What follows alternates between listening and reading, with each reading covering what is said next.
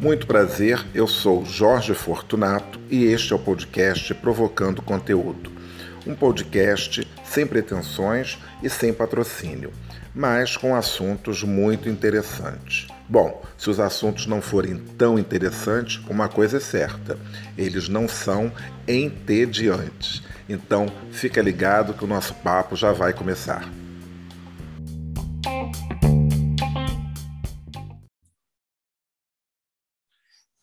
Mais uma vez, sejam muito bem-vindos ao podcast Provocando Conteúdo, comigo, Jorge Fortunato, e hoje, como eu havia prometido, né, ia dar um intervalo aí de umas duas semanas por conta do carnaval, e estou voltando com o tema que vai ser o carnaval, porque o carnaval de 2023 foi um grande acontecimento esse ano. E para conversar sobre carnaval, eu só tenho uma única pessoa no mundo, que é a Flávia Abreu, essa mulher que sabe tudo de samba, escola de samba, que é musa, é rainha, é samba influencer, é tudo. Então, ela é a pessoa do carnaval com quem eu gosto de ter essa conversa, né? Então, chamei a Flávia para a gente bater esse papo, para falar dessa retomada do carnaval de verdade que aconteceu esse ano, em 2023 diferentemente do que aconteceu no ano passado, que só tivemos apenas desfile de escolas de samba é, no, no Sambódromo no mês de abril. E esse ano, não. Esse ano tivemos o carnaval com direito a tudo, melhor, o carnaval com tudo que a gente tem direito. Então, Flávia, muito obrigado por ter aceitado o convite. Eu gostaria que você se apresentasse para os meus milhares de ouvintes aqui do Provocando Conteúdo. Olá, Jorge. Sempre uma alegria participar com você aqui do Provocando Conteúdo, e em especial para falar de carnaval.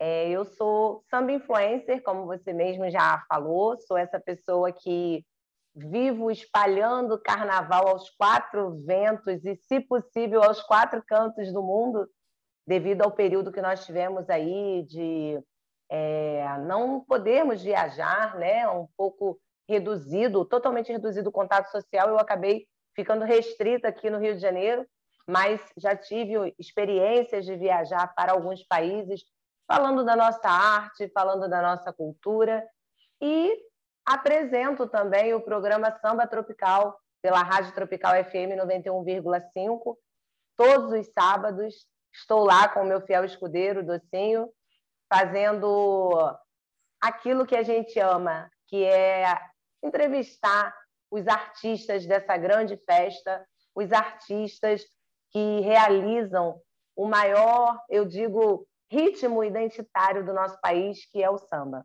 Então, vamos lá, vamos falar de samba, vamos falar de carnaval. É isso aí. E, Flávia, é, eu não sei, eu não sei se você ficou com a mesma sensação, assim como eu também fiquei, né, de ter assim um, uma alegria, uma explosão, né, porque é, muitas pessoas, né, que me conhecem e, e me acompanham pela, pelo Instagram, né, começaram a ver meus stories, né, minhas publicações e me mandar recado, nossa, que disposição, é, que você está intenso ali, porque ao mesmo tempo eu estava trabalhando, né, em alguns momentos estava trabalhando, por incrível que pareça, mas também né, aproveitando alguns momentos ali para poder também me divertir, cair nos blocos. Né, tive um, uma, eu não tive reserva na sexta-feira de carnaval, então eu aproveitei, já fui para o Carmelitas, que é um bloco tradicional de Santa Teresa, emendei num outro bloco também, do Sindicato dos Bancários, e por aí fui. Aí trabalhava no sábado, mas depois ia à noite, bom, e aí, e aí assim. Então, eu queria que, primeiramente, você é, comentasse um pouco sobre essa retomada é, do carnaval e essa alegria que eu acho que assim o que eu vi nos blocos, né, por onde eu, eu andei que, por incrível que pareça, isso até antes de você dar sua resposta, é, houve uma grande campanha com relação à segurança dos foliões para tomarem cuidado com o celular, essa coisa toda. Eu fui, não fui em muitos blocos, fui em alguns, mas fui em blocos até bem cheios, e ali com meu celular, né, tudo, carteira, graças a Deus, nada me aconteceu. Porque assim, o que eu vi muito mesmo era uma alegria coletiva, como uma coisa que eu nunca tinha visto, as pessoas assim felizes por estarem é, participando, né? Depois de tanto tempo e a gente que é carioca, a gente gosta muito disso, né? Então, eu acho, não sei se você teve a mesma impressão. Aproveitando que esse episódio deve ir ao ar, né, na semana ou logo na, agora no mês de março, vai, a gente comemora vai. o aniversário o aniversário agora, da nossa cidade. É, desculpa até te interromper, vai agora no, no já no domingo, é domingo. Hoje a gente está gravando aqui na quarta-feira, dia 1 de março, né, celebrando o Rio de Janeiro, e vai ao ar no domingo, dia 5. Celebrando aí os 458 anos da nossa cidade maravilhosa e essa cidade que inspira carnaval, inspira samba e inspira alegria. Como você falou, Jorge, a minha percepção foi a mesma eu que não sou uma foliã totalmente entregue aos blocos, eu sou realmente viciada, aficionada por escolas de samba. Esse ano me permiti até me entregar, não apenas como foliã, mas é, de forma efetiva de blocos. Eu fui madrinha de um bloco é, que é da torcida do Vasco, que se chama Amor Infinito.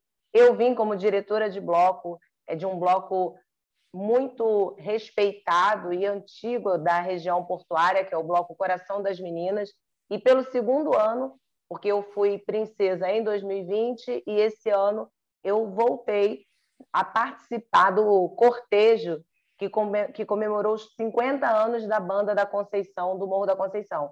Então eu realmente presenciei muito o carnaval de rua esse ano e vi o que você falou, uma alegria coletiva, as pessoas muito felizes, as pessoas totalmente é, envoltas num clima de festejar, de comemorar. Não era um clima, digamos assim, até ressaltando aqui que foi muito, é, muito pontuado sobre a questão de assédio, né? A, as secretarias, a Secretaria da Mulher fez, é, fez aí uma campanha não, muito importante, é. muito importante com relação a isso, a questão do assédio, então, o que eu presenciei nas ruas não foram pessoas é, voltadas para essa questão de se relacionar, mas sim voltadas para a festa, querendo festejar. Em questão de segurança e limpeza da cidade, também eu vi um grande esforço da nossa prefeitura nesse sentido, porque, como eu falei para você, eu circulei, circulei no Parque de Madureira, circulei no centro da cidade e eu ouvi pouquíssimos relatos de qualquer problema que fosse, tanto relacionado à segurança, como questão também de, de sujeira. Que a gente que mora aqui no Rio, a gente não pode fechar os nossos olhos. Sim. A gente sabe que já tivemos carnavais tenebrosos Sim. aqui. Com Mas greve, que... carnaval com greve da Conlurbe. Já tivemos um carnaval assim. É, mas eu acho que esse ano, 2023, realmente marcou um esforço dos, das nossas autoridades e uma colaboração da sociedade como um todo. E o objetivo foi somente esse: festejar e se entregar, como eu digo, se jogar na felicidade. Exatamente. E falando né, sobre essa questão até da, da segurança, estava com muito policiamento, isso foi uma coisa que eu observei. É, eu como eu disse, eu trabalhei, né, o pessoal sabe que eu sou guia de turismo, então eu trabalhei no sábado de carnaval, eu estava com um, são duas pessoas, né, duas franceses, era um senhor de 80 anos e estava com a neta, né, já é uma moça, 20 e poucos anos, 30 talvez, não sei, e nós é, passeamos ali no sábado e eu fiz um tour muito tranquilo no sábado, porque acho que eu consegui driblar o carnaval, dei sorte de passar por lugares onde que não estava tendo carnaval, assim, bloco, mas o que me chamou mais atenção foi ter chegado na escadaria Celaron e não ter encontrado nada, estava até vazio, foi muito tranquilo, né? Parece que depois que eu saí, que chegou alguma batucada, alguma coisa. E com esses mesmos clientes, eu estive na segunda-feira de carnaval, no dia 20, ali na Cinelândia, né, na concentração de um bloco de carnaval, e que era o bloco Comuna, e tinha toda aquela animação daquele carnaval popular da Cinelândia, e eles gostaram muito. Esse cliente estava com a sua máquina fotográfica, né?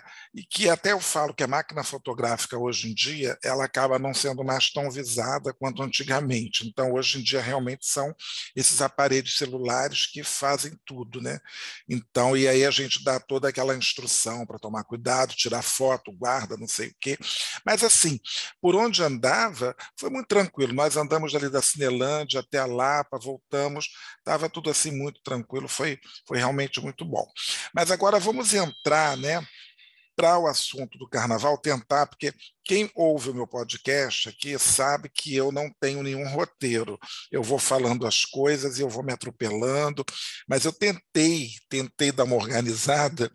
Então, é, a gente já falou aqui dessa retomada, que foi uma retomada da alegria, né? as pessoas com muita vontade de participar do carnaval, né? O, a, a, a, parte turística, né? hotelaria, os hotéis com praticamente 100% da sua ocupação e muitos navios de cruzeiro né, que, que, estiveram aqui. Eu não trabalho com navios de cruzeiro, só trabalhei uma vez, até o último carnaval, eu estava com um grupo de cruzeiro, fiquei durante três dias com um grupo de canadenses.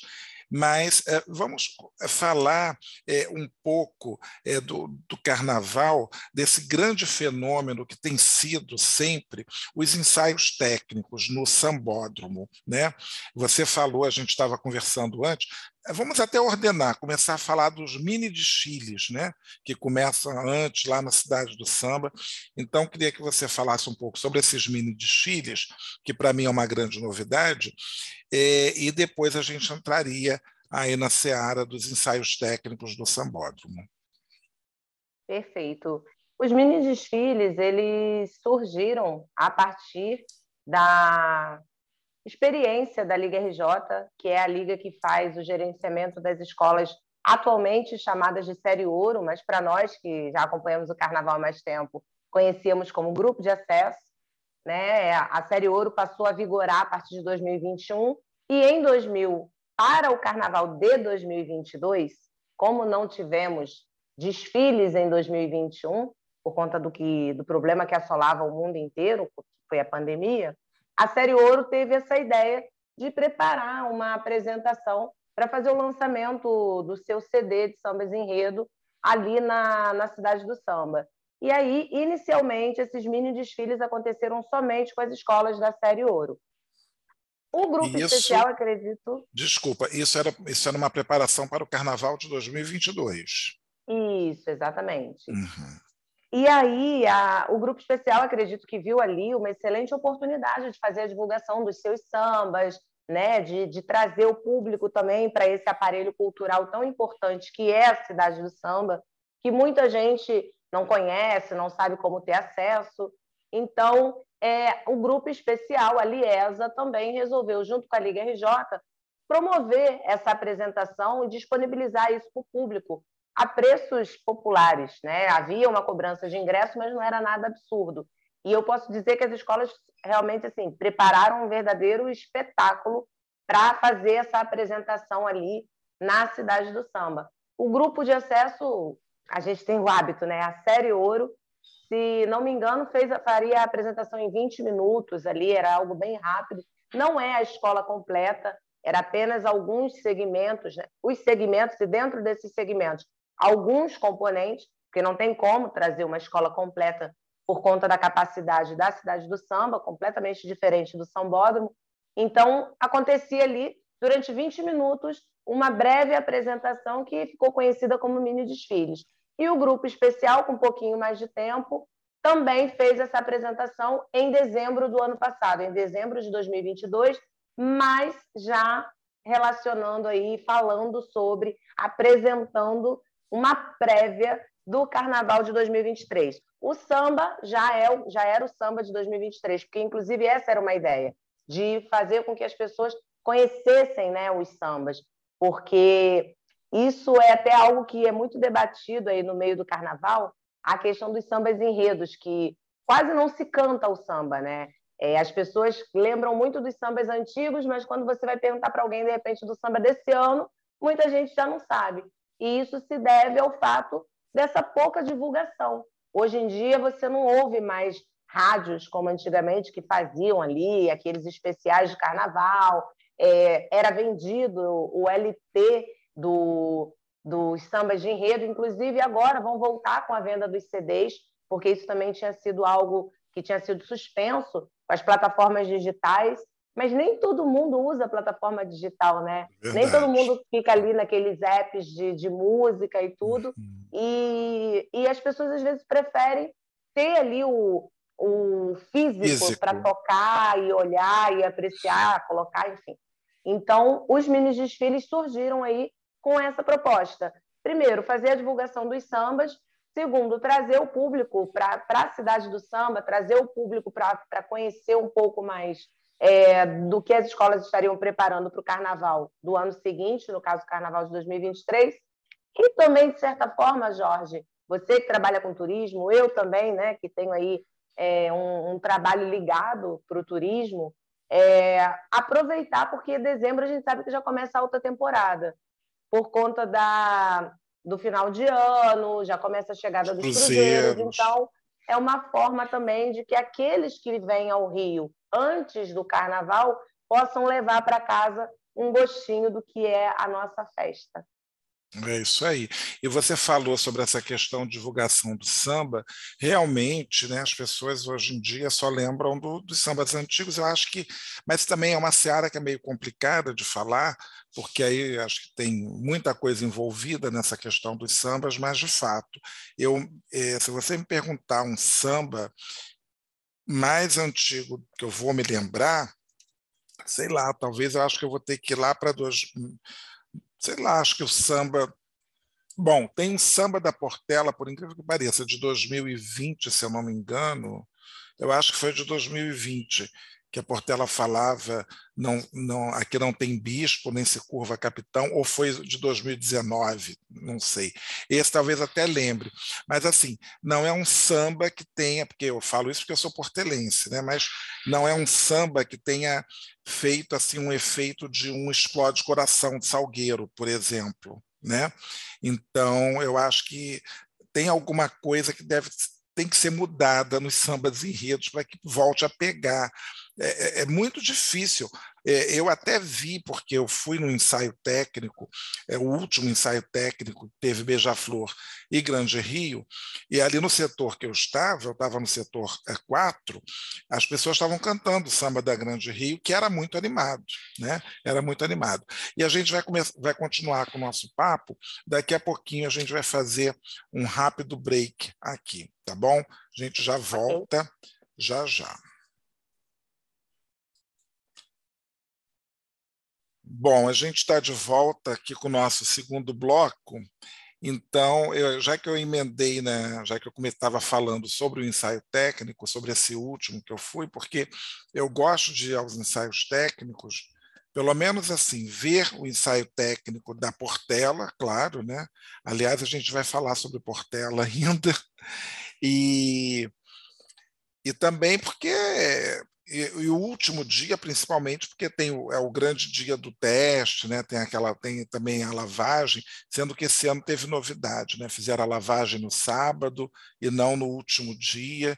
Então, é, você chegou a acompanhar algum ensaio técnico esse ano, Flávio? O ensaio técnico acontece geralmente no final de semana ali, sempre, né? No sábado é. e domingo. No sábado, eu estou na rádio. Então ficava complicado porque justamente era um choque de horário. E esse ano a gente teve uma edição especial no, no programa, porque o nosso programa geralmente ele vai, ele funciona, né, das 18 às 20 horas. Esse ano, especialmente, uma edição especial para o Carnaval, nós fizemos um programa de três horas, até para receber dois convidados por programa, que era muita gente. Realmente esse carnaval foi assim é, grandioso em tudo. Grandioso para a gente lá no programa Samba Tropical, grandioso em número de público, em número de visitas, visitantes no Rio de Janeiro, em acontecimentos das escolas de samba na cidade. Então, aos sábados eu estava por conta do programa, então acabava não indo. E aos domingos eu preferi dar uma pausa, acompanhar de longe, porque eu não fiz cobertura na Sapucaí esse ano. Porque ah, todo ano, nos últimos três anos, né, eu atuava ali na Sapucaí, fazendo a cobertura do, dos desfiles, então ia também para os ensaios técnicos. Esse ano eu vim com uma proposta diferente nessa categoria de samba influencer, eu vim vivenciando mais a festa do que reportando mais a festa. Eu trouxe os meus seguidores para dentro do que é ser o personagem é, que executa algo dentro do carnaval e não a jornalista que está ali é, fazendo, acompanhando, levantando furos, matérias. Então, por conta disso, eu não fui nos ensaios técnicos, não fiz a cobertura, fui apenas no do Império da Tijuca, que foi a escola com que eu desfilei inclusive no, numa ala de pessoas com deficiência, uma ala de inclusão, e foi uma experiência incrível que eu vou repetir ano que vem com certeza. Ah, que bacana. Então, esse ano você não, não acompanhou, mas quer dizer, participou né, do, do, do ensaio técnico. Acompanhei, é, eu... mas não acompanhei em loco, né? Eu não uhum. estive na Sapucaí, eu acompanhei é, sabendo né, de tudo que estava uhum, acontecendo claro. nas escolas. É, eu fui nesse último dia porque eu já queria ter ido no ensaio técnico da Portela e por um motivo chamado preguiça, eu acabei não indo. Era domingo, aí eu tinha que ter saído mais cedo, aí o tempo estava estranho, parecia que ia chover, depois não choveu, e eu fiquei só no arrependimento. Então, no domingo, né, antes do carnaval começar, eu então me arrumei, fui, fui para lá e deu tudo certo, assisti tudo, foi muito bom. E o que eu vi foi o seguinte: é, não estava muito cheio porque tinha essa, essa questão da chuva. Né, que poderia ter acontecido ou não, a gente estava, o início de fevereiro foi meio complicado. E graças a Deus no carnaval deu tudo certo, nada de chuva aqui no Rio de Janeiro, foi tudo muito bom, muito bom. E aí, é, o que eu senti ali daquele dia, né, que as pessoas estão sempre muito interessadas em ir, até porque tem uma questão é, que está se agravando a cada vez mais, que é você conseguir os ingressos para assistir o desfile de carnaval. Então, as pessoas preferem ir assistir aquele desfile né? E eu tive uma surpresa muito grande, porque eu fiquei, eu, eu, descobri que o desfile tinha uma, tem uma cobertura de um canal do YouTube que eu acho que é Rio Carnaval, né? E o Milton Kuma, oh, Milton Kuma, Milton Cunha faz essa cobertura junto com umas três moças, né, que estão ali, jornalistas, e depois eu até vi pelo YouTube, conferi alguma coisa, vi o ensaio técnico da Portela, depois procurei. Então, é, e ele disse exatamente isso, né? Que tem muita gente que às vezes não consegue, então é uma oportunidade, porque é de graça ainda, ainda é de graça, e é uma chance, né? Porque algumas escolas, é claro que é o ensaio técnico, eles não levam para a avenida os carros alegóricos, não levam nada disso. Às vezes colocam ali no meio um caminhão, alguma coisa, né? para fazer o, o espaço do, do, carro. Uma vez até eu vi um tripé, parece, uma pessoa até num tripé, uma vez eu vi isso mas em geral as alas vêm, as pessoas estão de camisetas e tal, mas algumas escolas têm uma bossa, a baiana já chega com uma saia, todas estão com saias coloridas, enfim, algumas pessoas que vão tirar de destaque usam é, uma fantasia do ano anterior, alguma coisa assim, então está ficando cada vez mais interessante. Eu acho que vai chegar uma. Esse ano eu vi uma coisa que foram alguns camarotes com pessoas já nos camarotes, as frisas sempre ocupadas, mas pessoas já assistindo no camarote. No, no dia que eu fui, já estava assim. Então, eu acho. Você acha, Flávia, assim, possível daqui a alguns anos eles começarem a cobrar também esses ensaios técnicos? A gente não pode dizer que algo é vai ser impossível, né? Mas eu acredito que não é essa a intenção é, das autoridades do, da, do Rio de Janeiro, né? Eu acredito que não seja essa, até porque a ideia justamente é democratizar o, o espetáculo para que quem não tem condições de estar presente no dia do, do desfile oficial possa já ter ali uma prévia do que vai acontecer. Você falou sobre algumas pessoas já estarem fantasiadas, é, de fato já está virando uma atração. As alas de passistas, então, estão sempre investindo em roupas para que possa ficar algo mais glamuroso, para que possa, de fato, ser já um, um, um breve espetáculo para o público e as rainhas, né? As rainhas de bateria, né? Também já vão com alguma roupa, com alguma Sim, tá coisa. Sim, está cada vez, está cada vez mais, é, mais elaborado, digamos assim, né? Para que a apresentação ela comece também já se tornar ali um show à parte antes do, do desfile oficial. Então, assim, a minha opinião, Jorge, eu acho que não. Eu acho que não existe a intenção de que se cobre os ensaios técnicos. Até porque se passar a cobrar, consequentemente também vai trazer para que as escolas apresentem algo mais elaborado. Ah, e verdade. Aí, e aí você acaba perdendo a função real do que é o desfile oficial, porque aí você já começa a ter um desgaste também, eu acredito, né? Porque uhum. tudo é guardado para aquele dia, o dia o grande finale, o dia do desfile. E aí, se você começa a botar muita elaboração no que você vai apresentando previamente, vai meio que desgastando ali, né? É. Então, eu acho que é só para isso, para democratizar o acesso, para que as pessoas possam ir, possam, porque é verão na cidade, então muita gente vai para a praia, saiu da praia, ainda quer fazer mais alguma coisa, não sabe para onde ir, e encontra ali é, no sambódromo uma opção de entretenimento e para as escolas sempre é algo que vai gerar mais visibilidade para elas e para a divulgação das suas quadras, dos seus eventos particulares que cada uma realiza, entendeu?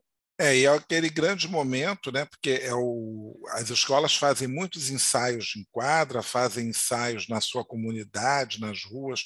Eu mesmo já levei turistas para assistir é, ensaio técnico na rua, né, lá em Vila Isabel, na 28 de setembro.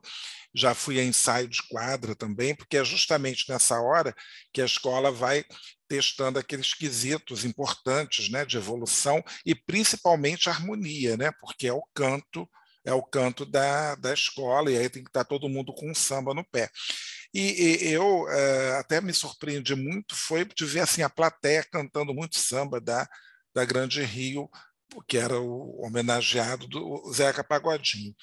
E aí, Flávia, eu queria que a gente já entrasse é, no, nos desfiles, né?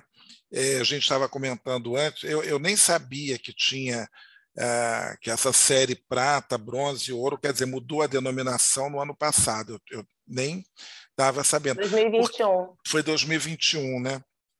Porque foi o seguinte: a gente teve desfile 2020, não teve 2021, e 2022 só teve desfile do grupo especial. Né? Não, não teve. teve. Teve da série ouro também. Teve da série ouro também, mas foi só teve. a série ouro, né? Não teve a prata não, teve, e a bronze. Teve tudo. Teve, teve tudo? tudo. Lá na Intendente Magalhães? Teve Olha. tudo, inclusive eu desfilei na Intendente Magalhães pela vizinha Olha, Faladeira. Então, ano passado eu não teve, sabia. Teve tudo, só que foi fora do calendário, é, calendário nós oficial. Ah, é. então tá. Aconteceu entre abril e maio. O último hum. desfile na Intendente Magalhães, que foi da, da Liga Livres, né, que é a liga pela qual a vizinha Faladeira desfila, aconteceu no dia 1 de maio. Ah, então, caramba! O encerramento ali foi 1 de maio. Olha, eu nem isso daí eu deixei deixei passar. E aí então agora temos a série bronze, prata, ouro e o grupo especial que não mudou de nome, podia ser Sé, podia ser o grupo diamante, né? Já que e o tá grupo tá de avaliação, né? Que é o primeiro grupo lá onde as escolas iniciam a sua caminhada, né? Elas ah, fazem ali uma Tem, tem um grupo de avaliação que era o antigo grupo, grupo é, G, né? É, eu sempre explico, quando, eu, quando a gente vai no sambódromo, os turistas ficam sempre assim, bom, turista para ele, quando ele escuta falar de escola de samba, ele leva aquilo literalmente né, ao pé da letra. Então, é uma escola de samba, que as pessoas vão estudar samba, né? Na cabeça do turista é isso. Então, aí a gente vai explicando que não é bem assim, né? que é uma, uma agremiação, é, um, é uma é associação, uma né? tem que falar tudo isso. Depois, né, como as escolas foram sendo organizadas, né, igual os campeonatos de futebol, né, com acesso, com decência, essa coisa toda. Bom, enfim. E aí, é, me perdi aqui na minha no que eu ia falar. Ah, sim. Essa série, né, a série Ouro, ela é aquele antigo grupo de acesso, porque quando eu era criança, eu me lembro que tinha o grupo 1 e o grupo 2. Era só isso que tinha. Então, inclusive, as escolas destilavam só no domingo, né? Era o desfile das escolas de samba do Rio de Janeiro, domingo de carnaval. Na segunda-feira era o grupo 2, né, que depois passaram a chamar de acesso. E tinha uma coisa muito interessante nesse grupo, que era sempre assim: desciam duas escolas do grupo do grupo 1 um, e, e, subiam duas do grupo 2. E depois pararam com isso. Eu acho que caberiam, sinceramente, eu acho que caberiam 14 escolas no grupo especial. Sinceramente, eu acho. O que até fortalece, de uma certa forma, esse desfile do grupo Ouro, né? Que tem nomes, né? hoje em dia tem União da Ilha, a Estácio de Sá, estava a Porto da Pedra, a própria campeã do carnaval desse ano, Imperatriz Leopoldinense, já esteve nesse grupo, né? parece que em 2019. Bom, enfim. Então, é, o que, você viu do grupo? Vamos falar desse grupo de acesso, porque depois esse outro grupo também é um outro carnaval que eu também, ou podemos começar por ele, né? falar um pouco desse desse grupo bronze, desse grupo prata, né? que escolas são essas escolas, é, mudou o lugar de, de Chile, que antes era na Avenida Intendente Magalhães, agora é na Hernani Cardoso. Eu ouvi eu vi muita coisa assim, gente que gostou, gente que detestou, né? A gente soube de escola de samba que preferiu não destilar, porque parece que ali fica numa área meio, meio complicada, né, de, de, de, tiroteio, parece que teve uma coisa assim, bom, enfim. E aí a polícia falou que estava bem policiado, mas teve gente que, né, teve juiz mandando criança não destilar, enfim. O que, e você esteve lá, né, porque você inclusive destilou em alguma dessas escolas, não sei se na, no bronze, na prata ou no ouro, no ouro, né? Você destilou no ouro. Não, na, seria uma série equivalente a uma série prata, mas é uma liga separada. Ah, é ainda é uma liga separada. Que... Caramba! É, é muita é. escola de samba para entender. Às vezes muita. até eu fico perdido. Então, o que, que, você, que, que você viu? Você chegou a ver algum desfile da, da bronze e da prata? Vamos lá. É, primeiro, sobre a mudança, né? Que os desfiles aconteciam na Intendente Magalhães e passaram para Hernani Cardoso. A diferença é que eles foram é, puxados para uma rua que é mais larga, muito melhor, digamos assim, para a apresentação da escola.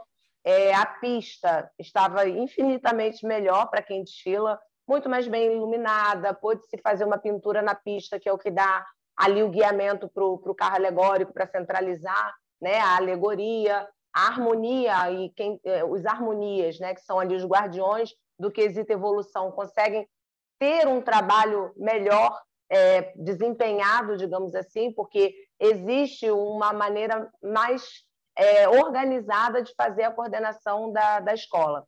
Então, na minha opinião, como desfilante, eu achei sensacional, tá? Com relação à questão da segurança, é interessante porque a gente a gente está no mesmo local, sendo que, digamos que uma quadra antes.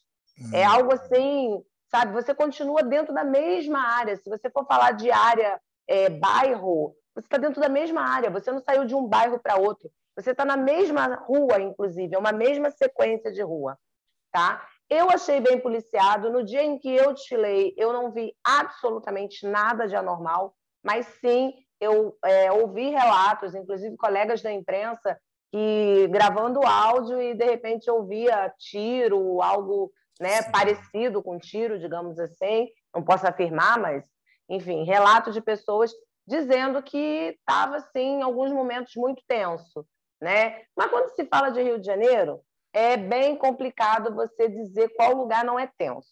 É muito complicado. Agora, eu acredito que não, não houve nada absurdamente grave. Tipo, não, não, ninguém foi atingido, é, não houve nenhuma, é, nenhum relato de assalto, sabe? Ninguém, pelo menos do meu convívio, não houve nenhum relato de que alguém tenha sido assaltado, ou, enfim. Eu acho que acaba sendo mesmo mais a, a tensão, né? Quer dizer, acho que as pessoas ficam um pouco tensas, né? Porque enfim, é, é complicado, né? Porque a gente tem assim, às vezes eu tenho uma sensação que eu estou em duas cidades, né? morando na mesma cidade, porque você tem do centro, Zona Sul, que é uma coisa, e depois centro, subúrbios, Zona Norte, que é outra. Então, isso é muito, isso é um pouco complicado. Eu tinha até muita curiosidade de ir lá, porque é, eu, eu, fui criado em Madureira, morava ali perto, né? porque Hernani Cardoso, na verdade, eu morava na fronteira, como eu brinco, né? entre Madureira e Cascadura. Então, Hernani Cardoso era perto de, de, da minha casa, digamos assim, eu poderia ir a pé, né? Então, acho que chegava. Que a é, é, Hernani Cardoso, ela, acho que ela é a continuação da Intendente Magalhães, não é isso? Exatamente, né? exatamente. Então, é, não era Hoje tão longe, os desfiles não. aconteceram onde antes era a concentração das escolas. Ah, então, assim, as escolas já ficavam concentradas ali para virem é, sentido Intendente Magalhães e realizarem o desfile. Que afunilava, então, né? Enquanto que a outra tem mais espaço. É mais larga, exatamente. Uhum. Do meu ponto de vista como desfilante, foi excelente. Foi, foi... É... tomara que fique ali, né? Porque parece que eu vi que tinha uma organização de. Eu ouvi alguém falando que ia ter frisa, que ia ter camarote, é, arquibancada, essa coisa toda. E tomara, eu acho que sim, tem que, porque é um carnaval mais democrático, né? Então é, é de graça, né? as pessoas vão sentando nos lugares de acordo com a ordem de chegada, então eu acho que isso funciona bem. Bom, é, desse grupo, Flávia, é, teve alguma surpresa assim para você? Porque, de qualquer maneira, tem uma escola que eu já desfilei nessa escola, eu sei que hoje ela está nessa série prata, que é Unidos do Cubango, ou Acadêmicos do Cubango, desculpa Acadêmicos. lá, é, né, Acadêmicos do Cubango, lá de Niterói. E eu fiquei muito triste quando a Cubango ela foi desclassificada, quer dizer, passou para essa série, fez um desfile bonito e tal. Mas, enfim, é, eu, eu queria. É, queria que você fizesse assim um, um, resumo das escolas que foram, se você chegou a ver algum desfile, é, ou o que, que você teria a opinar sobre essas ganhadoras, entendeu? Porque tem uma escola, inclusive, que eu nem sabia que existia alguma coisa de Campo Grande que você falou. É... Sereno de Campo Grande. Sereno de Campo Grande, então. Porque, engraçado, tem uns nomes de escolas de samba é, desses grupos né, de acesso. Eu me lembro muito da Canários de Laranjeiras. Que já não destila mais, né? Não eu acho que não mais. destila mais. E a tradição, gente? A Caprichosos de Pilares, cadê essas escolas? Onde que elas estão? Então, hoje o que acontece com as escolas de Intendente Magalhães é que elas estão divididas em duas ligas. Tem a liga, é, a Superliga, que é a liga que faz o gerenciamento da série prata, série bronze, que são as escolas ali, e do grupo de avaliação, que são as escolas que fazem esse circuito, né? Competem e vão se classificando para chegar até a série ouro na Marquês de Sapucaí. É, a Caprichosa de Pilares está nesse grupo gerenciado pela Superliga.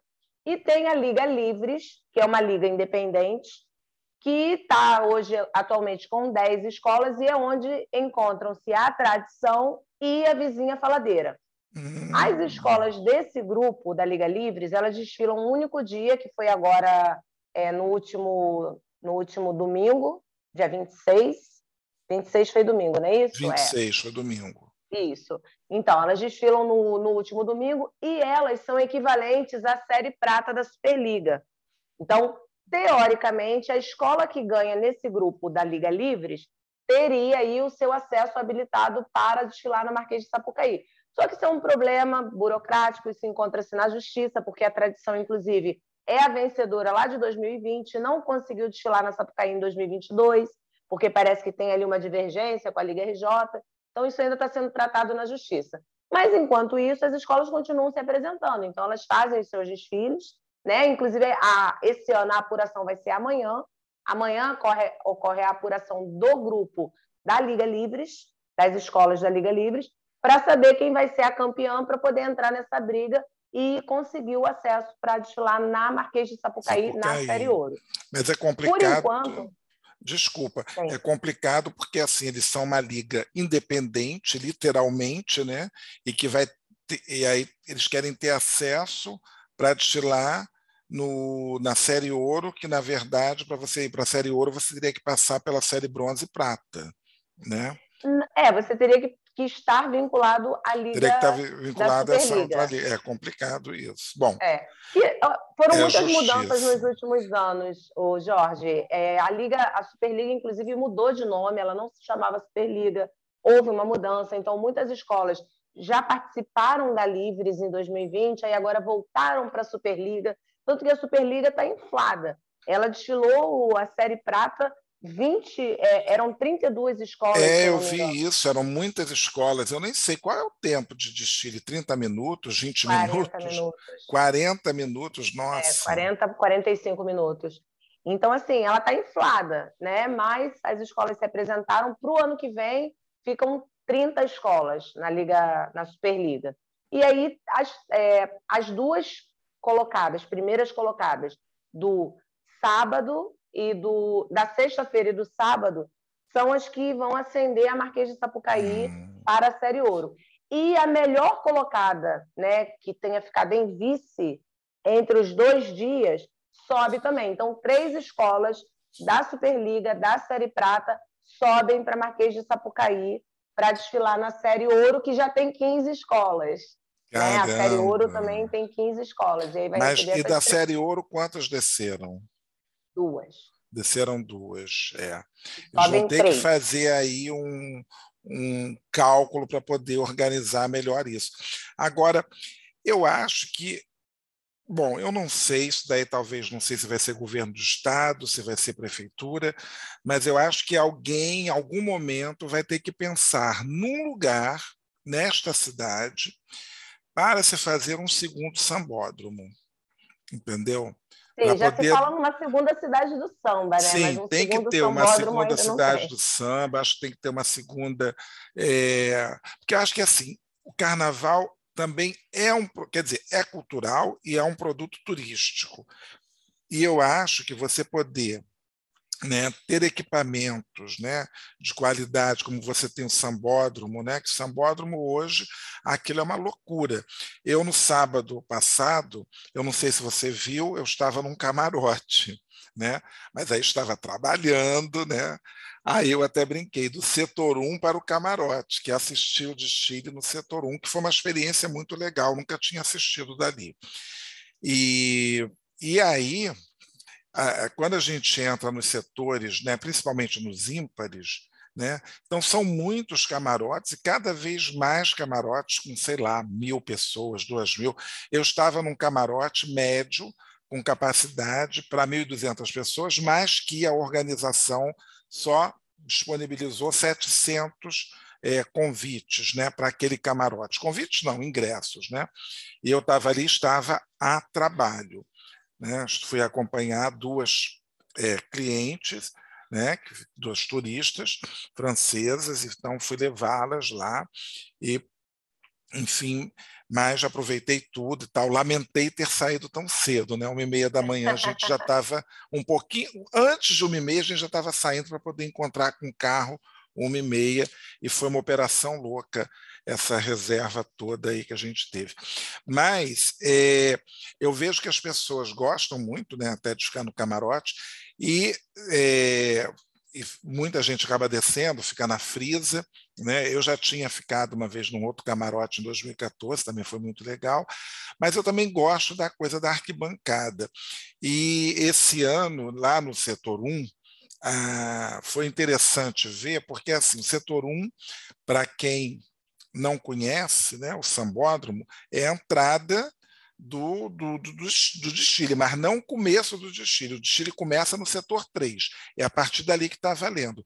Tudo que acontece antes do setor 1 pode cair, pode pegar fogo, pode rasgar a fantasia, nada vai ser, nada vai acontecer, né?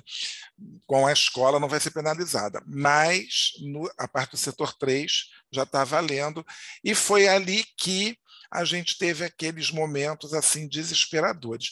Então, eu gostei de ficar no setor 1, porque a gente vê, de uma certa forma, os bastidores. Eu achei muito simpático no dia que eu fui. Todas as escolas fizeram apresentações das comissões de frente, a porta-bandeira fez a sua apresentação. É, a rainha de bateria passa, bom, enfim, é, foi muito bacana. Parece que no domingo duas escolas não fizeram isso, parece que foram até vaiadas. Ouvi esse burburinho lá, né, no, no sambódromo. Como eu não vi, não vou falar o nome das escolas que foram vaiadas, mas parece que duas escolas não fizeram apresentação de comissão de frente é, não sei se Mestre Sala e Porta-Bandeira fizeram, bom, enfim. O que eu gostei de ter ficado no setor 1 foi que, primeiro, né, é, a gente vê muito melhor, né, porque eu já comprei ingressos para ficar no, no setor popular. Várias vezes assisti do setor, que era setor 6, agora, agora é setor 12 e o setor 13 continua lá. Eu sempre achei o setor 13 pior do que o setor 6, então a gente comprava para o setor 6. Mas você via é, muito de longe, né, muito distante. Então agora a gente vê, inclusive, porque o setor 1 ele tem uma posição de frisa, né? Está no mesmo, na mesma linha da frisa. Então você vê ali muito bem, você vê detalhes, né? Então eu achei achei muito legal e a gente passa aquele sufoco de ver quando eu vi no, na segunda-feira o carro abrir alas da Beija-Flor pegando fogo, quer dizer, saindo fumaça, né? Não estava literalmente pegando fogo, mas era um princípio, né? Então aquilo ali uma correria, a gente vê aquilo tudo e você fica ali torcendo, né, pela escola, achei aquilo ali fantástico. E também é, sofri muito, né? Quer dizer, me emocionei muito com a Portela no início, e depois eu chorei muito com a Portela, com tudo que aconteceu. É, vou ter que fazer mais um intervalo, que eu estou falando muito, então vai ficar muito grande o bloco. Então a gente vai fazer mais um intervalo e a gente já volta. Bom, voltamos aqui para mais um bloco. É, então, eu estava falando da, da tensão ali do setor 1, né? E que foi muito legal, foi uma boa experiência. É, vamos então, Flávia, agora falar dessas escolas é, desse ano. Né? É, gostaria assim que você comentasse é, o que, que funcionou, o que, que de repente decepcionou, é, se houve alguma grande injustiça, é, enfim, a sua visão para esse desfile desse ano, porque esse ano foi um, foi um ano que é, eu lembro que ouvi um comentário é, falando que o, a campeã de 2023 já estava definida, né? E a pessoa estava ali afirmando com todas as letras. Mas isso são histórias, né? As pessoas vão criando assim as suas lendas, né? E eu falei, mas como assim? Isso não existe. Não, não, já está tudo comprado. E a gente vê que depois não é bem isso que acontece. Né? Para mim foi uma grande surpresa a, a escola é, campeã desse ano, eu, eu, realmente fiquei bem surpreso. Mas, enfim, queria que você, na sua visão né, de pessoa do mundo do samba, é, fizesse assim um, um, resumo, um pouco uma síntese desse carnaval, do, do, dos desfiles. É, falando de grupo da série Ouro, eu diria que a Porto da Pedra ela vinha despontando ali como uma grande favorita, o que a gente é, imaginava que ela só perderia para ela mesma. Apesar de eu estar no Império da Tijuca e que também eu achei o samba fabuloso, era um samba muito forte. Ganhou, ganhou do... o estandarte né, de melhor samba. A comunidade do Morro da Formiga é uma comunidade muito forte, que canta, que se dedica, só que o Império da Tijuca foi uma das escolas prejudicadas com as chuvas de fevereiro. O barracão do, do Império sofreu ali algumas avarias e tudo, então eu acredito que isso tenha tirado o Império é, da, da, disputa pela primeira colocação e deu a ele o quarto lugar. Né? O Império da Tijuca ficou ali em quarto. E a Porto da Pedra se confirmou. Era, eu estive na quadra durante o período de ensaios para ver um pouco da movimentação. E é um samba forte, o Mauro Quintais, que é o carnavalesco, inclusive já está renovado, é experiente demais, então é, soube aproveitar muito esse enredo que trazia aí, embora um tema já muito trabalhado na Marquês Sapucaí, mas com as cores da Porto da Pedra, que foi falando sobre a Amazônia, sobre o povo indígena, né, sobre é, uma das etnias, então ele fez um excelente desenvolvimento desse enredo e agregou a isso aí também a experiência do Nego, né? um grande intérprete da Sapucaí, uhum. já de grandes escolas. Da Império, né? Já foi do Império Serrano. Já traz um DNA, né? Porque é ali, irmão do Neguinho da Beija-Flor, então, né? É, já traz na, na, na no DNA é. essa força. E a, a Porto, quer dizer, o Mauro, Mauro Quintais, se eu não me engano, foi o grande carnavalesco que ganhou o, o Explode Coração de Salgueiro, né? Se eu não Aí me engano. eu não posso confirmar para você. É, eu não, não, não tenho essa certeza. É, não sei. Não foi Joãozinho? Não foi Joãozinho? Não, Joãozinho 30 não. não foi, não. É... Que absurdo. Olha, o povo vai não, querer matar isso, agora. Não, mas isso, isso, tem muito tempo. Tem, isso foi 1993. Vamos dar um... É... Você era uma adolescente. Você não lembra Era uma criança. Disso. Nem você era, era criança, né? Era criança mesmo. É, estava ali o idoso aqui sou eu. é porque então, o. Mas, mas pode continuar. Não, então assim, é, acabou que confirmou-se aí o favoritismo do, do Porto da Pedra. Ela fez o dever de casa, fez um desfile técnico excelente e se consagrou campeã do Carnaval, subindo aí para o grupo especial. No grupo especial, né, eu assisti os desfiles de segunda-feira. Estava ali no, outro, no camarote do setor 1. Estava ali no, no, no camarote nos, ali. Nós nos desencontramos. Deixa eu só, deixa, é, deixa eu só falar uma coisa que foi Mário Borriello. Nenhum nem outro. Mauro Quintais não foi, foi Mário Borriello. Foi o carnavalesco. É, mas eu acho que o, o Joãozinho, o Joãozinho participou em alguma coisa desse desfile, não? Por isso que eu tenho isso na cabeça. É. Ou é porque é do norte, enfim, tem alguma ligação, então eu fiquei com isso na mente. Mas, enfim, esclarecido aí. Nem é. eu, nem você. Né? Nossa memória, nossa memória está nos traindo, Jorge. Muito, muita coisa é... para guardar. Bom, então ali em, no camarote do setor 1, como você bem colocou, é, é um lugar, né? Eu já peguei agora é camarote do setor 1. É um lugar que você tem uma proximidade muito grande da, da, da passagem da escola, do início do desfile. Então você vê, a gente chama aquele, aquela área, né? Onde a escola inicia de setor de armação. Ela sai da concentração para o setor de armação para dar início ao desfile ali a partir do setor 3. Então, ali eles fazem alguns ajustes, você vê alguns acertos de fantasia, né? Vai, vão colocando os adereços, é, costeiro, enfim. Você vai vendo a escola se, se, se armando, literalmente, se montando para iniciar o desfile. E por ser um setor né, que geralmente é um setor que tem muitos torcedores né, fiéis ali das escolas, é um setor de cortesia, digamos assim, que as agremiações têm para que seus é, convidados possam estar ali assistindo ao desfile, é o que, digamos, que é o setor que ferve. Ali a gente chama de termômetro. A escola entrou ali, né, mostrou, fez uma breve apresentação, começou o esquenta da bateria. diz que quando ferve aquele setor é porque a escola vai sair dali campeã. O que eu vi esse ano, contrariando essas lendas, foi que durante o, a apresentação, o esquenta da Imperatriz e o início do samba da Imperatriz, somente eu, com alguns amigos chilenos que estávamos ali, e mais duas ou três pessoas que estávamos dançando o samba, Exatamente. demais ali, porque eu particularmente gostei muito desse samba da Imperatriz.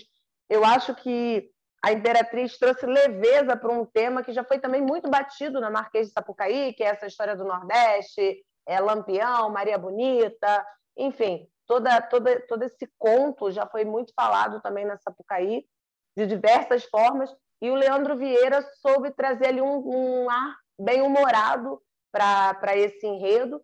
E o samba, a letra do samba condizia exatamente com essa com esse bom humor que o carnavalesco implantou aí na, na estética do desfile, no desenvolvimento do desfile dele. Então só estávamos eu, meus amigos, quase que obrigados por mim, né? E mais duas pessoas cantando o samba da Imperatriz. Quando a viradora entrou, a gente ouviu muito ali pessoas gritando: já é campeã, é campeã, é campeã, no setor 1, que, que é o setor de, de avaliação, digamos assim. E o enredo da Imperatriz, da, da Imperatriz da Viradouro, é um enredo complicado, é um enredo forte, mas é um enredo complicado. Eu achei muito enredo difícil. De desconhecimento é, de desconhecimento da maioria, né? Quando você para para pensar, a primeira mulher negra a escrever um livro no Brasil, as pessoas não têm isso em pauta, digamos assim, nas suas rodas de conversa.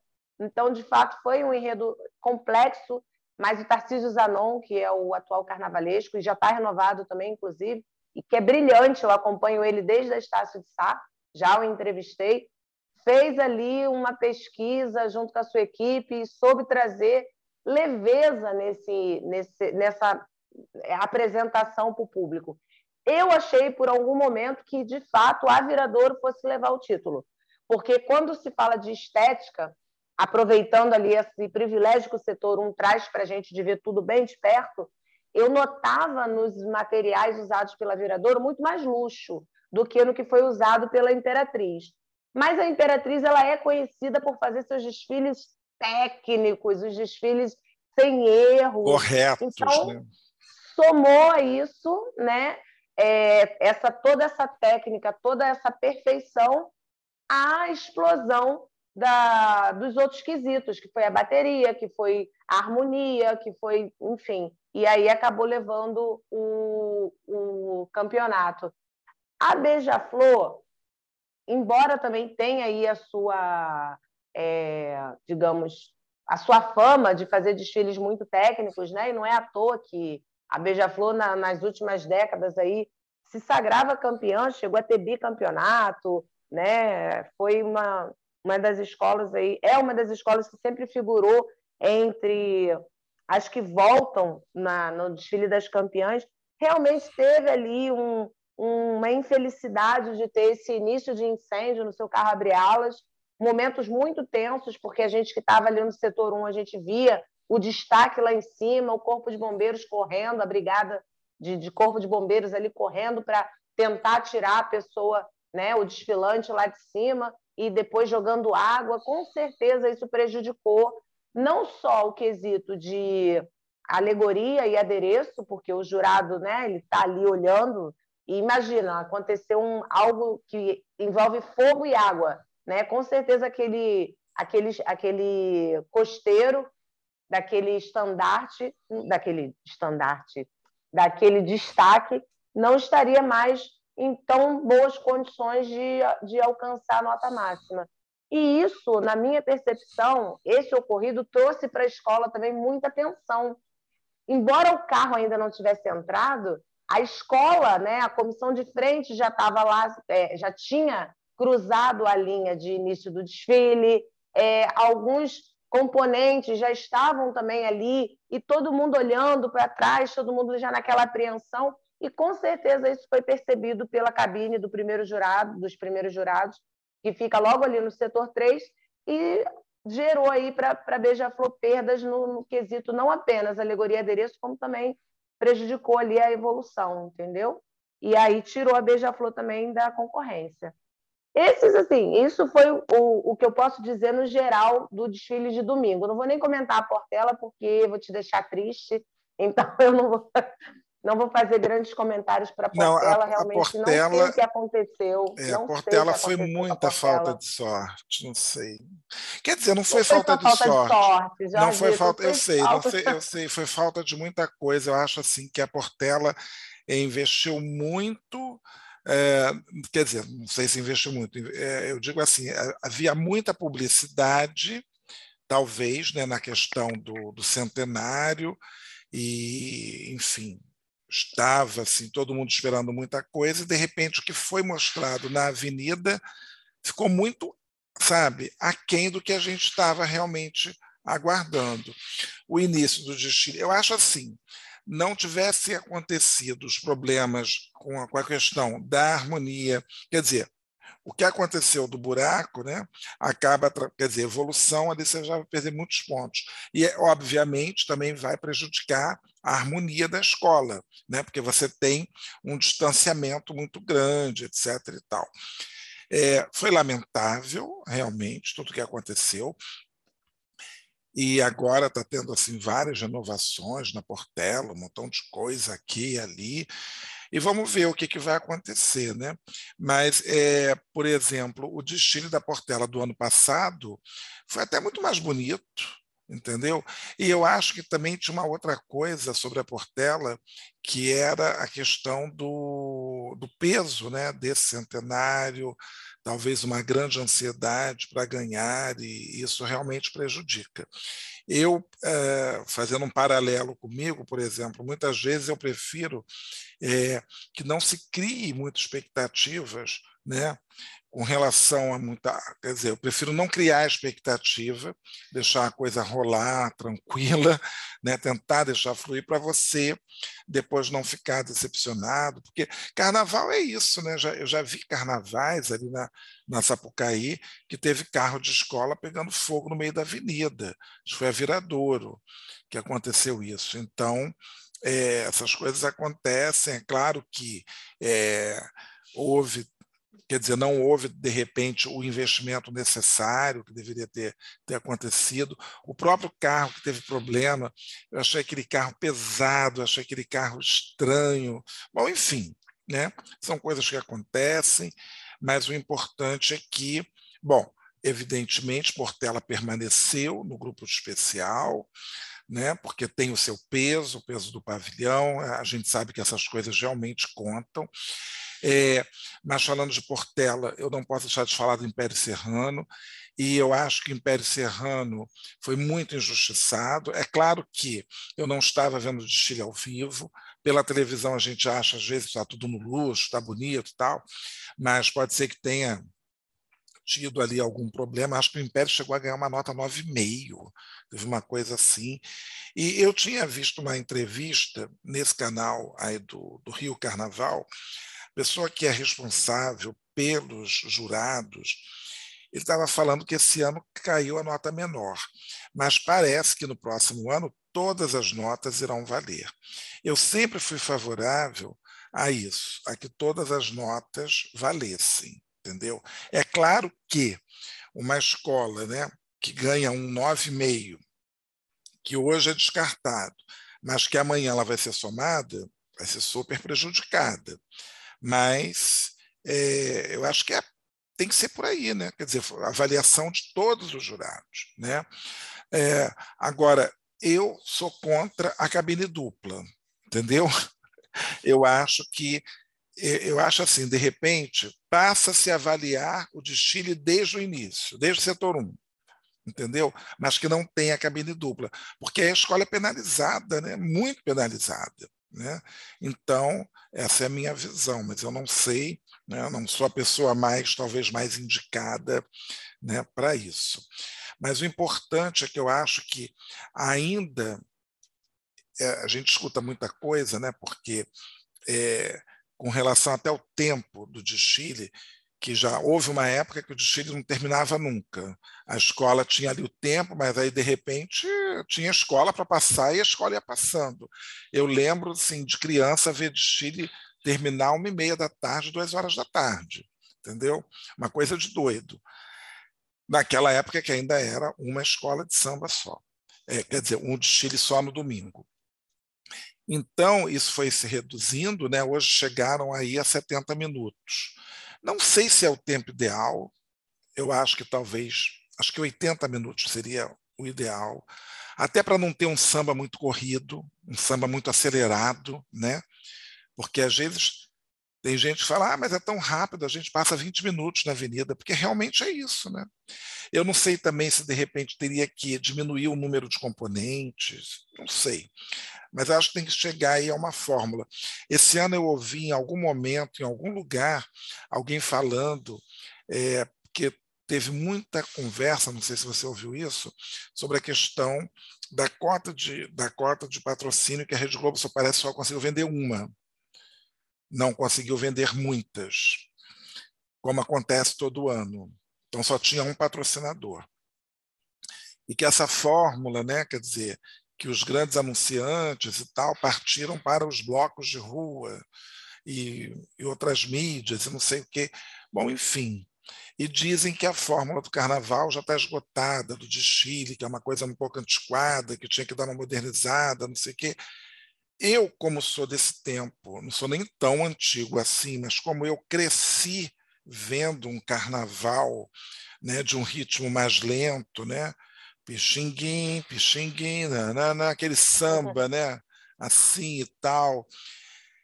E aí a gente vê, quer dizer, que assim, o carnaval, como você falou no início, né, a nossa essência, né, o Chile da escola de samba. Então acho assim também que mudar muito isso, né? É. Eu não sei. Isso é uma das grandes críticas que o Paulo Barros sofre, né? Paulo Barros, inclusive, esse ano, é, pela Vila Isabel, já está renovado também. É, ele veio diferente, assim.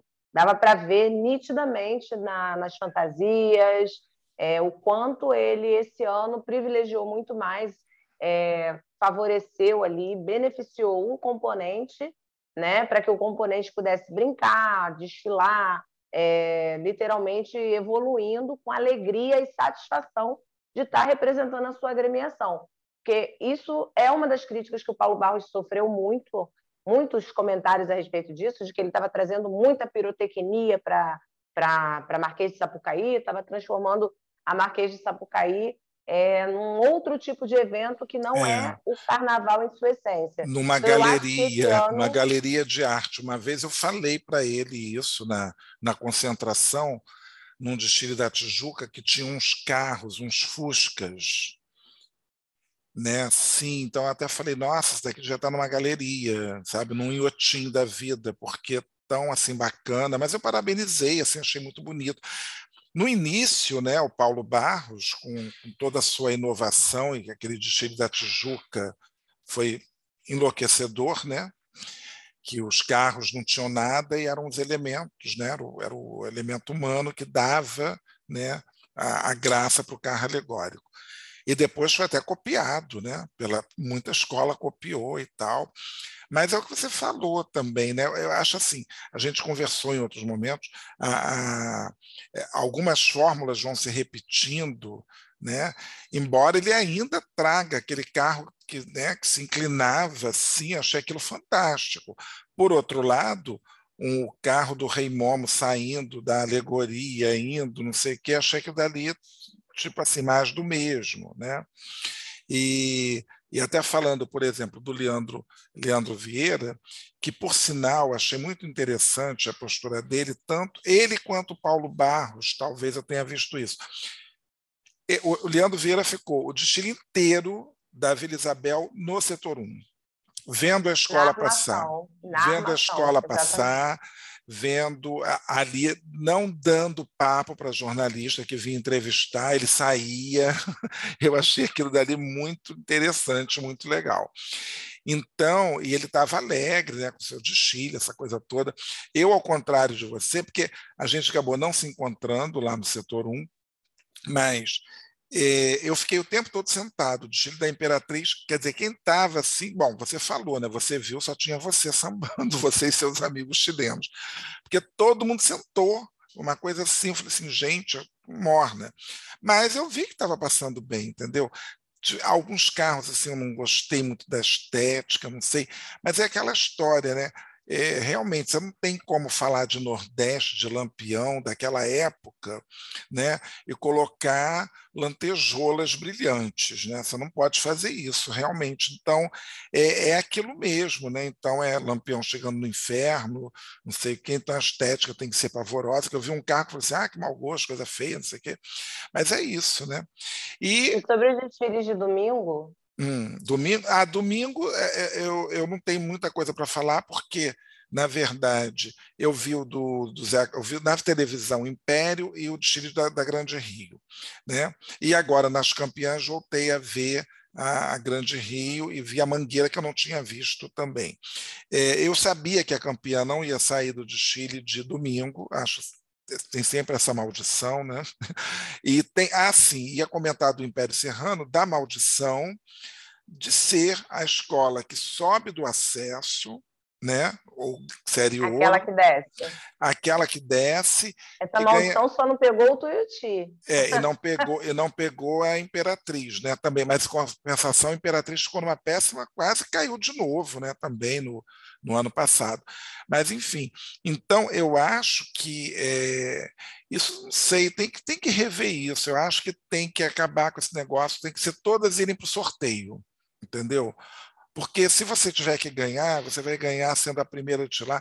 Porque assim, eu queria ver se fosse uh, uma mocidade, uma mangueira que fosse a primeira de lá, se ela ia ganhar notas baixas entendeu? Então eu acho assim que tinha que todo mundo entrar. Eu sei que tem uma questão de você é, guardar as melhores, quer dizer, as escolas é, têm torcidas grandes para ficar ali, né? Para ser uma das últimas, né? Para poder segurar as pessoas, porque o carnaval, é, agora falando é, dessa dessa coisa, dessa questão até do ingresso, né? Que cada vez mais eu acho que é, isso eu acho muito cruel. Né? Cada vez mais eu estou vendo que o povo que entende, que gosta, que curte, está cada vez mais, sabe, se afastando. Esse ano aconteceu uma coisa que eu achei, falei assim, gente, nunca vi isso. Ingressos populares vendidos primeiro pela internet, com pré-reserva, para depois você ir lá trocar, sabe? Ingresso que custa 15 reais. É, enfim, isso vai afastando um pouco as pessoas né, do, do, do, do carnaval, sei lá. Então, é, você começa a ver mais gente assim, super camarotes. Esse ano eu não sei se incomodou. Eu estava até num camarote no Chile das Campeãs, mas no momento que começava, anunciava a escola, passava tipo dois minutos, três lá, não sei o quê, parava o som dentro do camarote. Esse Mas... ano o problema foi a água na pista. No dia dos desfiles do, da série Ouro, hum. tinha muita água vazando é, dos camarotes? De, de, alguns camarotes, ao ponto de, de desfilantes escorregarem. É, se eu não me engano, teve dois, dois integrantes da comissão de frente da União de Jacarepaguá que escorregaram. Então, isso prejudica a escola. É, eu é passei com o Império da Tijuca, eu te falei, vim numa ala de pessoas com deficiência, uma ala inclusiva, e a gente, em determinados momentos, a gente tinha que vir quase para o meio da pista por causa da quantidade de água que hum. tinha empoçada ali nos campos e tendo que ter muito cuidado, muita atenção para não escorregar. Então, assim, eu entendo que é um espetáculo que tem a ver com o turismo, movimenta o turismo. O turista tem que estar ali mesmo para presenciar e ver o maior espetáculo da Terra, mas o gerenciamento desses camarotes realmente eles precisam é, estar de acordo, tem que respeitar o que está acontecendo na pista. Sim. Porque o que está acontecendo na pista é, a razão é um espetáculo, é um ali, né? espetáculo, né? com certeza é um espetáculo. Mas ali tem muito trabalho, ali tem muita tradição, ali tem, nossa, ali tem toda uma, uma herança herdada de pai para filho, de avô, né? Portela, uma escola centenária desfilando, então você imagina a falta de respeito que é você ter música, sons diferentes entrando no meio, atrapalhando a evolução da escola, a harmonia, o samba, ou como foi no caso dos dias do grupo de, da série Ouro, água provocando ali até mesmo possivelmente um acidente. Sim. Alguém podia se machucar, é, feio, já tem, além já... de prejudicar a evolução da escola. Sim, e tem toda aquela questão também que até chamou a atenção da minha é, turista, ela perguntando quem são essas pessoas que estão na frente, é, é, é, a escola e tal, quer dizer, não eram aquelas pessoas que ficam de mão, né, fazendo um, um dão a mão, fazendo aquele elo para poder a escola não ter ninguém atrás ali. Mas uma comissão de frente parece um bloco,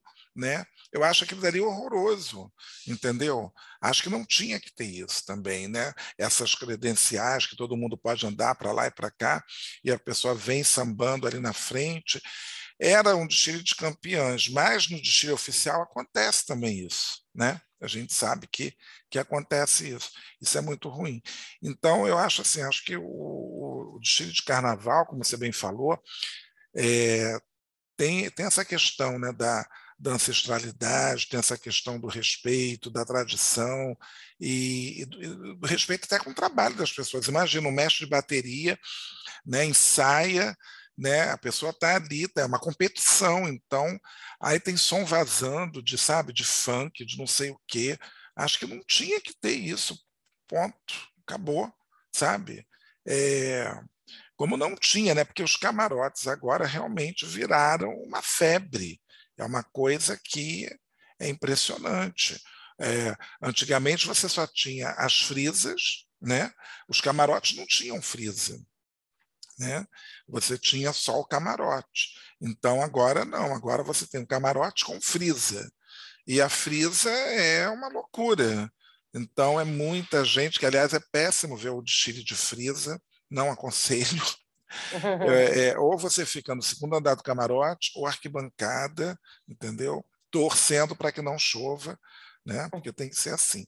É, Flávia, a gente vai dar o último intervalo, a gente vai voltar para as nossas considerações finais. Talvez esse tenha sido o, o podcast, né, o episódio mais longo que eu já tenha feito aqui, me empolguei mesmo. Mas aí a vantagem do podcast, você pode ouvir agora, escuta 15 minutos até o próximo domingo. Espera aí, só mais um minutinho aqui. Então chegamos agora no nosso último bloco, e a gente vai falar assim das nossas expectativas, né, para o Carnaval de 2024, né? O que que não funcionou nesse Carnaval que poderia melhorar no próximo, né? Então, Flávia, por favor. Pegando como base o que foi o Carnaval de 2023, eu acredito que 2024 vai ser estarrecedor. As escolas já começaram as suas modificações, mudanças, a gente fala a dança das cadeiras. Imediatamente, de ontem, de, de segunda-feira para cá, já muitas mudanças. Carnavalesco da Tijuca, que já saiu, já que Vasconcelos já saiu, ainda não anunciou para onde vai, mas o Alexandre Lousada, que era da Beija-Flor, já está na, na Tijuca. Lucinha Nobre, primeira porta-bandeira da Portela, já saiu, já está na Tijuca. Adenair, primeira porta-bandeira da Tijuca, já está no Pôr da Pedra. O João Vitor Araújo, que fez par com a Rosa Magalhães no Tuiuti, já foi contratado hoje, confirmado pela Beija-Flor. Então, assim, as escolas já estão aí a mil por hora. A grande, não houve muitas mudanças no quadro de carnavalescos, isso eu notei, do, do grupo especial. Estou pontuando aqui que é o grupo especial porque Paulo Barros se manteve, Tarcísio Zanon, Marcos Ferreira na Mocidade se manteve, é... enfim, pensar aqui, Leandro Vieira na Imperatriz também já está confirmado. Então, no é... quesito, digamos assim, carnavalesco, eu, eu não vi muitas modificações. Mas agora acha... é esse momento, né? Que começa essa, essa, essa janela de transferência. É. E você acha que o Leandro Vieira ele vem para ser bicampeão? Eu acho que sim. Eu acho que o Leandro.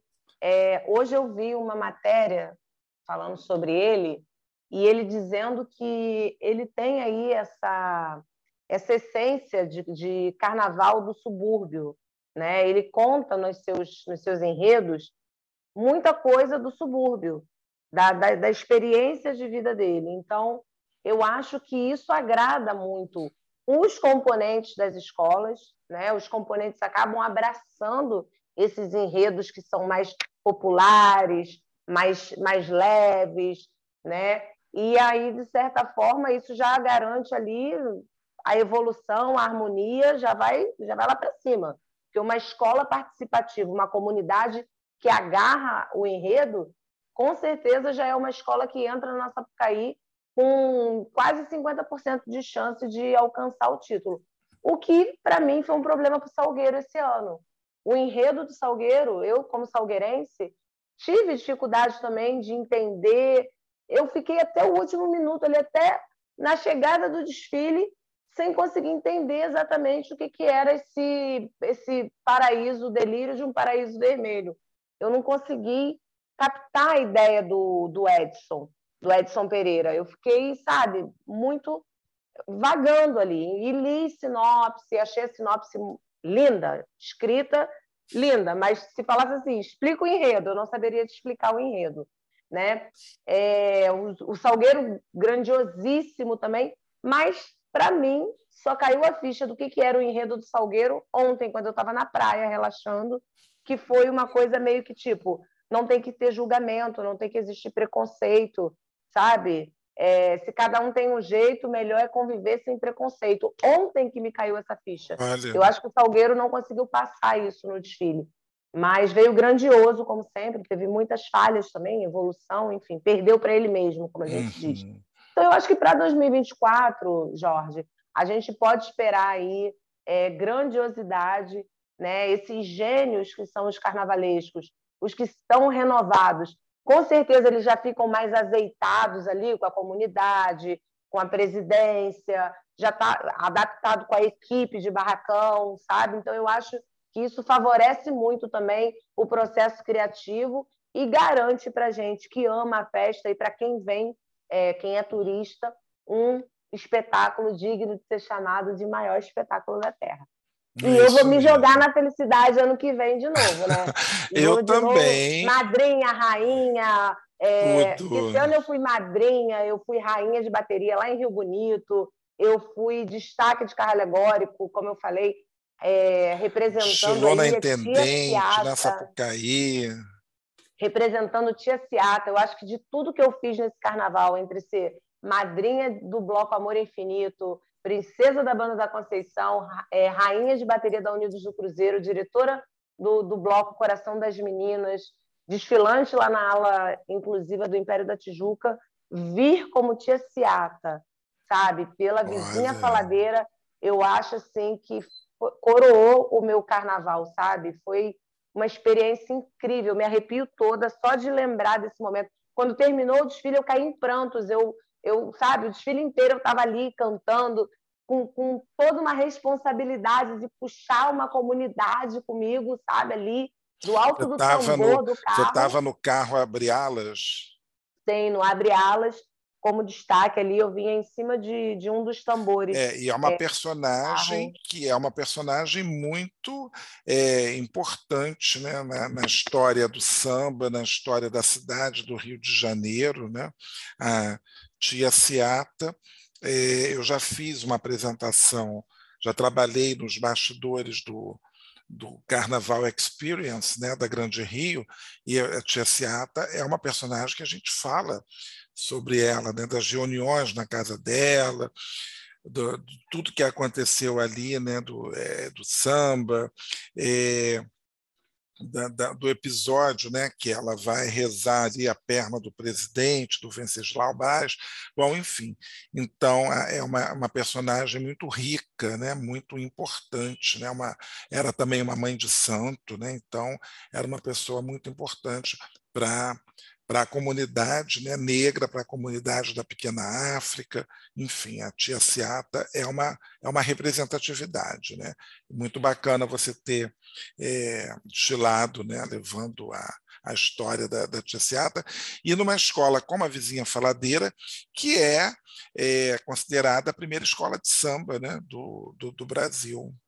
É, tem essa conversa, né? Tem Eles esse, falam isso. esse mas... diálogo, mas registrado, né? Quem recorreu ao registro e quem alcançou né, esse título de primeira escola de samba do Brasil, hoje é a Estácio de Sá. Estácio de Sá. A Estácio de Sá que, que tem isso registrado. Mas, é, óbvio, é, na verdade... o samba, dizer exatamente quem é a primeira, eu já me convenci, depois de tanto tempo estudando e tentando achar quem foi a primeira, quem foi a primeira, quem foi de fato, é, é quase impossível. Mas tendo, levando em consideração que aqui, a região da Pequena África, onde você tinha aqui né, uma, uma quantidade de, de, de pessoas envolvidas com samba, envolvidas com, com, é, com os santos, com os orixás. Óbvio que, com certeza, uma das primeiras surgiu aqui. Né? É. Só que, por exemplo, Não. é uma curiosidade, a vizinha faladeira, ela, ela data lá no, no emblema dela, lá na, na, na, quadra, 1932. Então, se ela mesma é, é, não, não, mas aí, desculpa, data... eu, eu me confundi aqui. Na verdade, a primeira escola é, é Estácio com Deixa Falar, né? É. é deixa falar. Vizinha, se a própria vizinha incorpora essa data de fundação, 1932, óbvio que ela estaria posterior a Deixa Falar, que vem lá de 1928. E, consequentemente, também a Mangueira, que é 1929, é. a Portela. Portela também. é 23, então... né? É, mas a Portela, na verdade, não era escola de samba, acho que a Portela a Fundação, não. na verdade, é o bloco, né? Vai como pode. Tinha Vai como bloco... pode. E aí depois é porque depois o bloco virou escola, mas. Sim. Bom, enfim, mas aí talvez a primeira escola do Brasil seja realmente, que levou esse nome, né? seja reconhecida, deixa, reconhecida deixa falar, que depois era Unidos de São Carlos e finalmente Estácio de Sá. Né? Exatamente. Então, é, é muita coisa para a gente estudar, muita coisa para a gente guardar na cabeça. Tem horas que a gente muita. confunde muita coisa. Agora, eu mesmo agora me confundi com vizinha faladeira já. E a vizinha faladeira estava numa exposição que eu vi recentemente lá no, no Museu de Arte do, do Rio, né? aquela da Crônica Carioca muito boa. Bom, é, eu agradeço muitíssimo a Flávia. É, sobre a, a, minha expectativa do carnaval, eu vou falar um pouco rapidamente aqui do carnaval de rua, que eu acho que esse ano foi muito bacana. É, tem muita coisa para ser acertada ainda no carnaval de rua, é, com relação aos grandes blocos, né, que estão cada vez mais aqui no centro da cidade. Tem muito bloco aqui no aterro também, carregando multidões. Então, eu acho assim que tem algumas vias que realmente não pode de jeito nenhum ter bloco, como foi o caso da Avenida Pasteur no, no último sábado aqui na Urca. E eu preocupado com chegar cedo lá na Sapucaí, não sei o que e tal. Mas, enfim, deu tudo certo. Mas eu levei, eu saí do Copacabana Palace 10 para as 9 né? 10 para as 9? Não, 10 para as 8. Porque o camarote me falaram que abria às 9. Então eu saí 10 para as 8. Eu cheguei na praia de, na praia de Botafogo 40 minutos depois. É um absurdo, entendeu? É muito tempo. É, muito tempo, por conta de um bloco que estava ali na Avenida Pasteur, que já tinha acabado, entendeu? Era muito carro, então, assim, é, é meio complicado isso. Espero que seja mais organizado nesse sentido, né? Espero que continue vendo muito turista e espero também que os cariocas fiquem também no carnaval para poder ter carioca cantando música no carnaval carioca, nos blocos. É. Porque uma coisa que eu observei é que as pessoas sabem assim o refrão, né? Aí fica cantando Mamãe eu quero, Mamãe eu quero, não sabe a continuação. Tem uma outra marchinha, não sabe a continuação, né? E por aí vai. Então, o pessoal podia fazer um cursinho antes, ler essas letras, sério, porque fica complicado. E nada contra, acho muito legal, tem muito turista, né? Óbvio, é muito bacana. Mas eu também, assim, alguns blocos foi engraçado, eu não sei, assim, momentos nos blocos você havia mais turista estrangeiro, né, que não vai saber cantar música, mas estava ali curtindo e tal, mas não estava cantando. Então, por, por, isso que eu falo que os cariocas que ficar. É igual a escola de samba, né, que você está ali com a força do chão da escola cantando e você deixa aquelas alas comerciais para o final, para não prejudicar tanto, né? Porque se bota uma ala comercial no meio do desfile, pode quebrar a escola, né? Então você está ali no final, então já fica, já fica muito tranquilo. Bom, mas é isso. Obrigado pela paciência de todo mundo. Quem conseguiu chegar até aqui, né? Chegou até aqui, acho que é muito legal, né? É, carnaval é um tema que é muito bom de discutir, né, de falar. É, a gente procurou a gente não fez nenhum roteiro, né, Flávia? A gente não fez Nenhum nada. Roteiro. Foi tudo fluindo aqui. Foi no carão, foi no carão. Foi no carão, exatamente. Então, assim, para ficar uma coisa é, como é a cara do podcast, né? Porque eu, eu sempre falo que aqui a gente não tem roteiro, não tem patrocínio, não tem nada, traz assunto, né, um assunto relevante, um assunto legal, bacana, bom de discutir, bom de falar, para quem curte e até para quem não curte. Né? Eu acho assim, o carnaval sendo o produto que é, né, e tudo que ele traz, né, porque a gente foi incrível, uma coisa assim, sabe? Todos os hotéis cheios, restaurantes cheios, bares cheios, enfim, isso que traz né, de, de, de, visibilidade também, né? E até o time das campeãs, e esse ano eu. Alguns anos atrás eu ainda ia no monobloco e tal, que é um bloco grande, não tenho mais perna para monobloco multidão, assim como eu ia no bloco do Bola Preta, no dia do Bola Preta, eu até queria ter ido, mas estava trabalhando, então não deu para ir. Mas fui no Boitolo, fui no Boitatá, fui no. Qual outro bloco que eu fui aqui? Bom, e o último agora que eu fui, fui no bloco da Tribo Q, na Praça Maior, mas que é um bloco parado. Na verdade, não é bem um bloco, é um show né, do Benny Falcone. E tem, e depois para o nosso bloco ali no Largo de São Francisco da Prainha. Estava ótimo, né? Então, o ano começa agora, né? Estamos começando, não sei, eu vi uma, eu vi uma menina que ela botou assim, faltam 300 e tantos dias para o carnaval de 2024. Já está pensando então, no carnaval, tem gente. E outra, neste domingo está acontecendo, não sei que horas que você está ouvindo, quem estiver ouvindo de manhã, está acontecendo o bloco em Paquetá, entendeu? Está acontecendo o bloco em Paquetá. São os inimigos do fim, né? Aquela galera que não quer que acabe. Não, nunca. O e, carnaval. E eu, eu ouvi a boca miúda que parece que vai ter alguma coisa fora de época em julho. Sim. A prefeitura está pensando em alguma coisa aí para os meses de julho, ali, meses de férias escolares, e que também o Rio recebe muito turista, porque começa a temporada verão europeu, de verão europeu é. e a é. galera aproveita para viajar e tudo. É, eu acho que eu acho que é muito interessante ter alguma coisa assim organizada no mês de julho, alguma coisa assim ali no Sambódromo. Eu acho que porque o carnaval fora de época do ano passado, no meu entendimento, funcionou muito bem, entendeu? Foi muito bacana. Eu acho que poderia, eu acho assim, o que poderia ser feito, tá? É, e aí eu acho que, mas isso assim é uma coisa muito tópica, né? Que veio agora aqui na minha cabeça que seria levar o carnaval da série bronze e prata para o sambódromo em julho. Dá uma visibilidade. É tempo para essas é, mas aí, é, mas aí, né? aí elas teriam mais tempo para se organizar. Mas é, tem que ser uma coisa pensada. A partir de 2025, essas séries, grupos de acesso vão passar, mas aí também ia ficar complicado, né? Porque elas teriam que ter pouco tempo para fazer o outro desfile.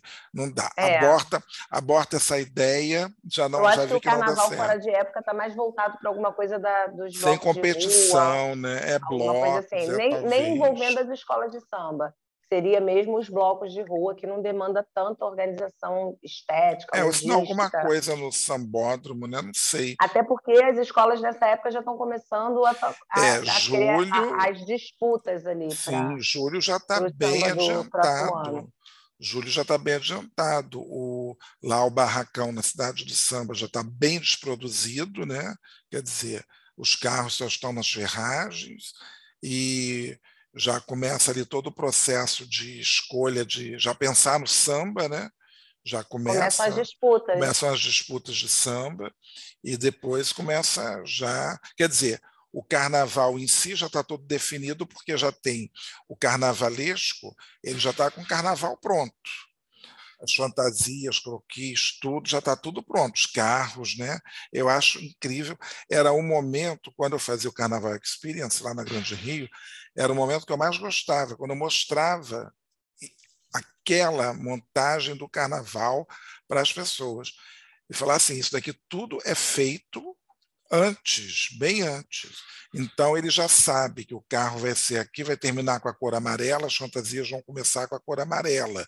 Então o outro carro que vem, então já tem fantasia com aquela cor e não sei o que, e vai, já está tudo montado. É uma coisa de, de louco, né? É uma grande Sim. indústria. Eu acho isso fantástico. Bom, Flávia, mais uma vez muito obrigado. É, Queria que você deixasse aí as suas redes sociais, divulgasse seu trabalho é, para os ouvintes do Provocando Conteúdo. Jorge, eu que agradeço mais uma vez poder falar de carnaval, que eu tanto amo, compartilhar aqui com você esse bate-papo tão gostoso, que se deixar a gente fica até amanhã, para os seus ouvintes aí do Provocando Conteúdo, dizendo que sempre que quiser falar de carnaval, estou por aqui. Minhas redes sociais, Instagram, que é onde eu mais faço as minhas publicações, meus compartilhamentos. É Flávia Abreu Oficial, com dois Fs. E aí tem o canal no YouTube, que é onde as pessoas podem acompanhar ali tudo o que acontece no programa Samba Tropical, eu sempre é, disponibilizo lá depois as lives do convidado que esteve lá, as entrevistas e tudo. E é isso, é mais o Instagram mesmo e o YouTube, que é Samba Influencer Flávia Abreu. Então, podem me seguir, porque por lá rola carnaval o ano inteiro. Vou deixar para vocês um beijo abusado. Beijo abusadíssimo para você, um beijo abusadíssimo também para todo mundo que ouviu né, em várias partes esse episódio. Muito obrigado e até o próximo domingo.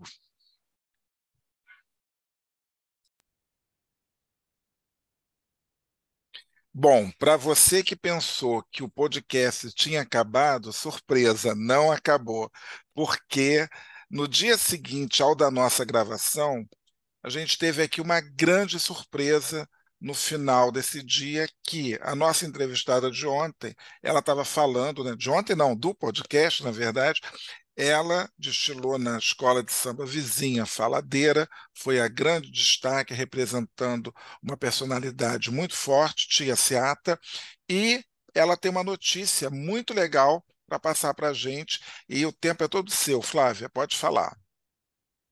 Pois é, vim notificar a todos vocês que a vizinha Faladeira é a grande campeã do Carnaval de 2023 pela Liga Livre. Uhul! Eu tô numa felicidade, Jorgito, que você não tem noção. Eu agora estou fazendo essa gravação extra, adicional contigo, mas já toda trabalhada no vermelho, porque daqui eu vou direto para a quadra da vizinha para comemorar muito o título da pioneira do samba. Muito merecido. Muito bacana, parabéns para você, Flávia, parabéns para a Escola de Samba Vizinha Faladeira. É, bom, vocês não estão vendo, mas depois podem conferir na, lá no Instagram da Flávia, ela toda aqui trabalhada no vermelho, trabalhada no brilho, tá muito show, tá muito bacana, e com um leque também, né? Porque haja calor na quadra, e agora ela vai sambar muito, então a gente não podia deixar de complementar né, o nosso podcast, o nosso episódio, com essa vitória da vizinha faladeira, né, Flávia? Com certeza. É... E que vitória! O enredo grandioso, o enredo que fala sobre a pequena África, um passeio na pequena África. Você que é guia de turismo sabe da importância dessa localidade, dos pontos turísticos que tem aqui, do fator histórico presente nessa região. Então, a vizinha Faladeira fez essa grande homenagem a, aqui, a região da Pequena África, a região da Gamboa, e um enredo grandioso. É tudo que eu posso dizer para você, Jorge. Então tá ótimo. Flávia, mais uma vez, muito obrigado. Obrigado por ceder um pouco do seu tempo. Então vai lá para a quadra agora, comemora bastante e posta bastante foto e vídeo para a gente ver, tá bom? Um grande Pode beijo, deixar. pessoal, e até a próxima. Beijo abusado.